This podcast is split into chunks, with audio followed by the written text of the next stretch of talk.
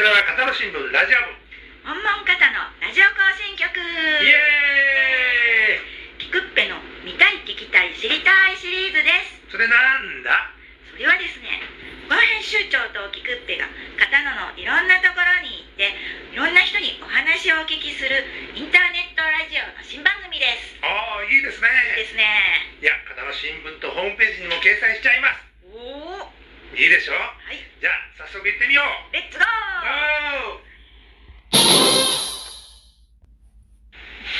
こんにちは、こんにちはえー、今日は星の里岩船のおグリーンビレ前ッジはいはい何ですかグリーンビレッジグリーンビレッジそう そうグリーンビレッジに来てます今日はなんと大家さん大家浩平さんはい、はいお邪魔してますよろしくお願いしまよろしす。くお願いしますパチパチパちチょっといろんな話を聞きたいからね今はい日、だってキクッペがなんか、はいうん、もう今日はもう聞くぞって言ってなんか聞きたいことがあったみたいだけども私はやっぱりあれですよ、うんあの大家さん被災地入りのことと、うん被災地に来た大家さんのこととういちごいちご系のこといち2ごつ系聞きたい被災地に来た被災地入りした被災地そうで活すね動の場をはい被災地にっていうイメージ、はいそうですね。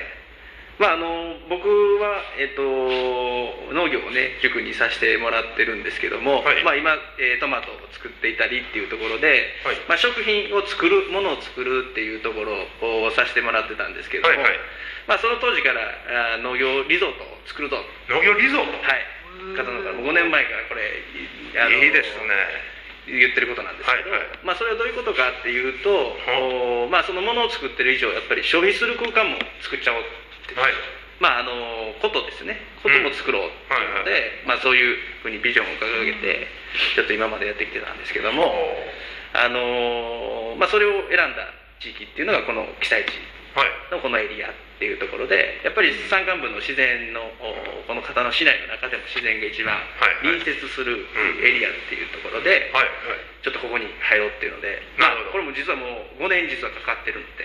ので、農業リゾートを目指してたそうなんですよ、そうなんですよ。農業リゾートっていうと、まあ、トータルでいうとえこのグリーンビレッジを基盤にして、えーお客さんを外から呼ぶっていうそうそういうことです、そういうことです、そういうことです。まあ、あの、やっぱりこの辺は僕ら農業っていうところでも、はいその産地の農業とかではなくて、やっぱり都市的な農業っていうところが特徴的ですので、はいはいまあ、このお片野市ってすごい大阪市内からも利便性があって、はいはい京都、奈良っていう隣接してるっていうところもあって、なるほどねうんまあ、そういう人たちがやっぱり普段やっぱり町のビルに出て、はいはいえーお仕事をしてっていうところで、まあ、休日であったり休みの日にうんうんちょっと発散する場所っなるほどていうところで、まあ、自然をテーマなんですけど僕らは農業をしてるのはいで、はい最近ねあの、うんそういえば、えー農業をしませんかっていう、えー事業形態がちょっとなんか現れてますねそうですねそうですね、うんやっぱりこのちょっとコロナ禍になって、はいまあ、僕うちもね今求人かけて1人しかかけてなかったんですけど、はいはいもう今ちょうど80件に達成して80 80はい、80, 80件の求人がね、農業の部門で入ってきてるんですよ。はっていうのは、はいはいやっぱりこの時代の変化に人々もお気づき始めてえて、ちょちょちょっと待ってちょっと待って、うん求人をえ求人の、まあ、仕事だから自分が求人したんじゃなく、うんうえっと、農んうん業してはる人が求人してる人を斡旋してるってことああ違う違う、だからうちの会社の農業をしましょうって言ってる求人を一人だけうちも募集したかったので、はいはいはい募集出したものの、いお80件そうそうそうそうそう80倍ってことですね、うん求人倍率80倍、うんキグッペも応募したんじゃん大丈夫大丈夫だけどねやっぱり見てたら大阪市そう市内、うん何々区とか、もう80%そそこですよ。要するに農業に興味ある人がたくさんいてるってことだよね、ようになったっていうのがやっぱりこの変化の、はいこの時じゃないかなと思って、だからま片あ野ねそ片の野うんでもでも農地がどんどん減っていってるし、そうですねそういうようなところでうんうんうん結構、ね、農地農地の用意するのも大変ねじゃあそうですねまあけどやっぱりその農地っていうのはあの供給以上にねあの余っているので、はいやっぱ僕らがその消費する空間っていうつ作りも、あのしていかなきゃいかんなっていうところで、はいまあ有給農地っていうかね、たくさんありますそうかでらすねそれをその地主さんが、うんうんうんあの使っていいよ使ってくださいとこういうふうになればはいはいはい農業法人としてはそれねそうですねもうみんなまとめて面倒見ましょうっていうね、はいはいはいなれば一番いいですよね。もうもちろんやしやっぱりその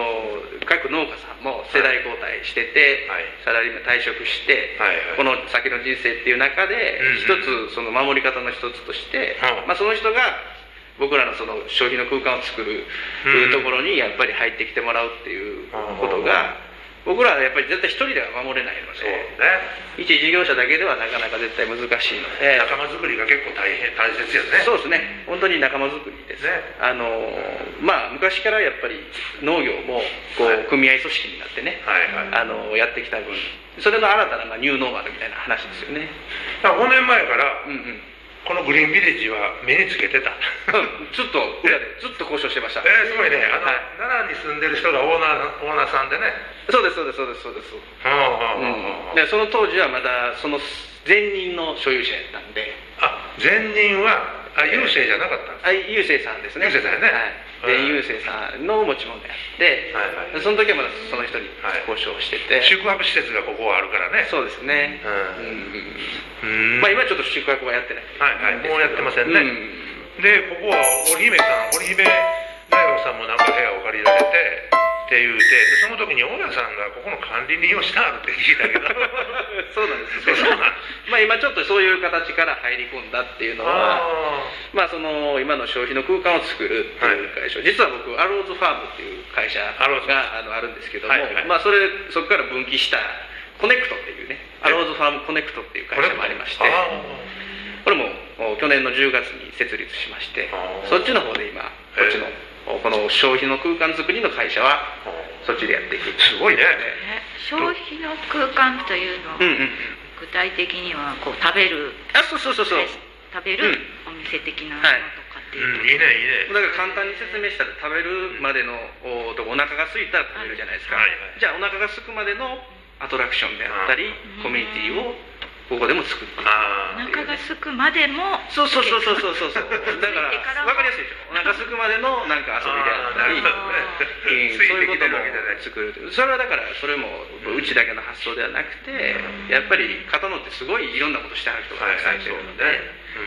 まあ、それと連携しながらっていうのが、まあ、これがまあ一つ始まりとして織姫大学とそのそういった授業の連携うんをあーそういえば菊川さんのお友達ではいねあの同じ菊川さんでランニングであそうやねやってるでしょあーねここら辺結構走ってはるよあいやそうここすごい走ってるよ。この周り。多分あの、大会とかあのそこの川の辺とかもグオーってそうそうねゴーってねだからそういう人に食べてもらうんです よねお腹、お腹減らして走ったんだからね。まあここはほんまアウトドアのねその星のブランクの出入り口ふもとになるのでそうそうそうそう。そうなんよ。あのー農産物で言ったら片野のものって一番何が年中提供できるかというとやっぱお米なんですよああ、そうやね。うん、だから今80万人ぐらい来てはるところの供給バランスを見るとはい。片野の供給バランスってすごく合ってるんですよあ、そうなんだ。大体そのぐらいのお米が年間片野市内では生産さあれてる、自給自足的な。ああそういうことそういうことです発想としては、ええ。うんなるほどねね。そういうことも仕掛けとしてできていけるし、まあ、もちろんそれも考えてますしなるほどな。まあ人の流れを考えて、人の流れをまあ利用するのもあるし、作っていくのもあるね。そうですねうーん。いやまあすごいねうん。うん大家さんはあの僕はあの JC の後輩なんですけどもね。そうなんですよそうなんですよ。だからはいでもう頭が上がり ません今年ね、なんと理事長をね、引き受けはったんですね。めっちゃ若いのにね、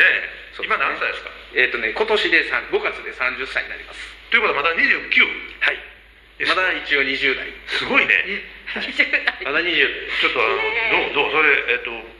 僕の、僕のもう子供のまだ下やからね、あなたの子供ぐらいでもおかしくないもうちょっと上違うそんなことないなはいあ失礼しました、失礼しました。ね怒られますわ。はいえー近いものがありますよそうですね。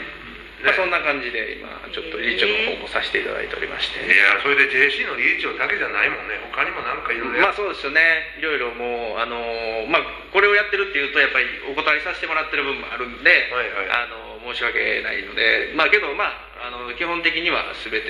何でもさせてもらおうかなっていうのが年齢のちょっと使ってるとこ ろですね、なるほどねはいああそうだ若者が頑張ってくださるのは嬉しいことですよねいやだからあなたも若いでしょ十分若いですからああ、わかるんですけど。うんでもご近所さんになるんやね菊川さんうんまあまあそうですねそうですよね、ねもう駅の降りられたねウォーキングコースはですよ、ここい、ぜひなんかい一や緒被に災地駅前の種種からここまでだったら何分かかるえ2分23分23分二三分5分ぐらいかなあーでも何かあったらここに様子見に来れるしねそうですねなんかなんかそこから僕今新たにね石を作り始めてたりするのであそうそうあのーなんかここからそのキックッペさんのその、はいうんカフェのところまでなんかプランター置いていちご狩りできるみたいあーなやつ面白いですよねずっといちそうずっごとあの歩道のところに置かしてもらっていちごが食べてここまで食べますよみたいいいなですねこの話の続きがちょっとその後のええな内緒の話であそういうことなんで磯井さんの話でそうそうはそいうちょっとそれは皆さんお楽しみにはいとりあえずひとまずはいねこの配信はこれで終わりましょうはいありがとはいどううございますもありがとうございました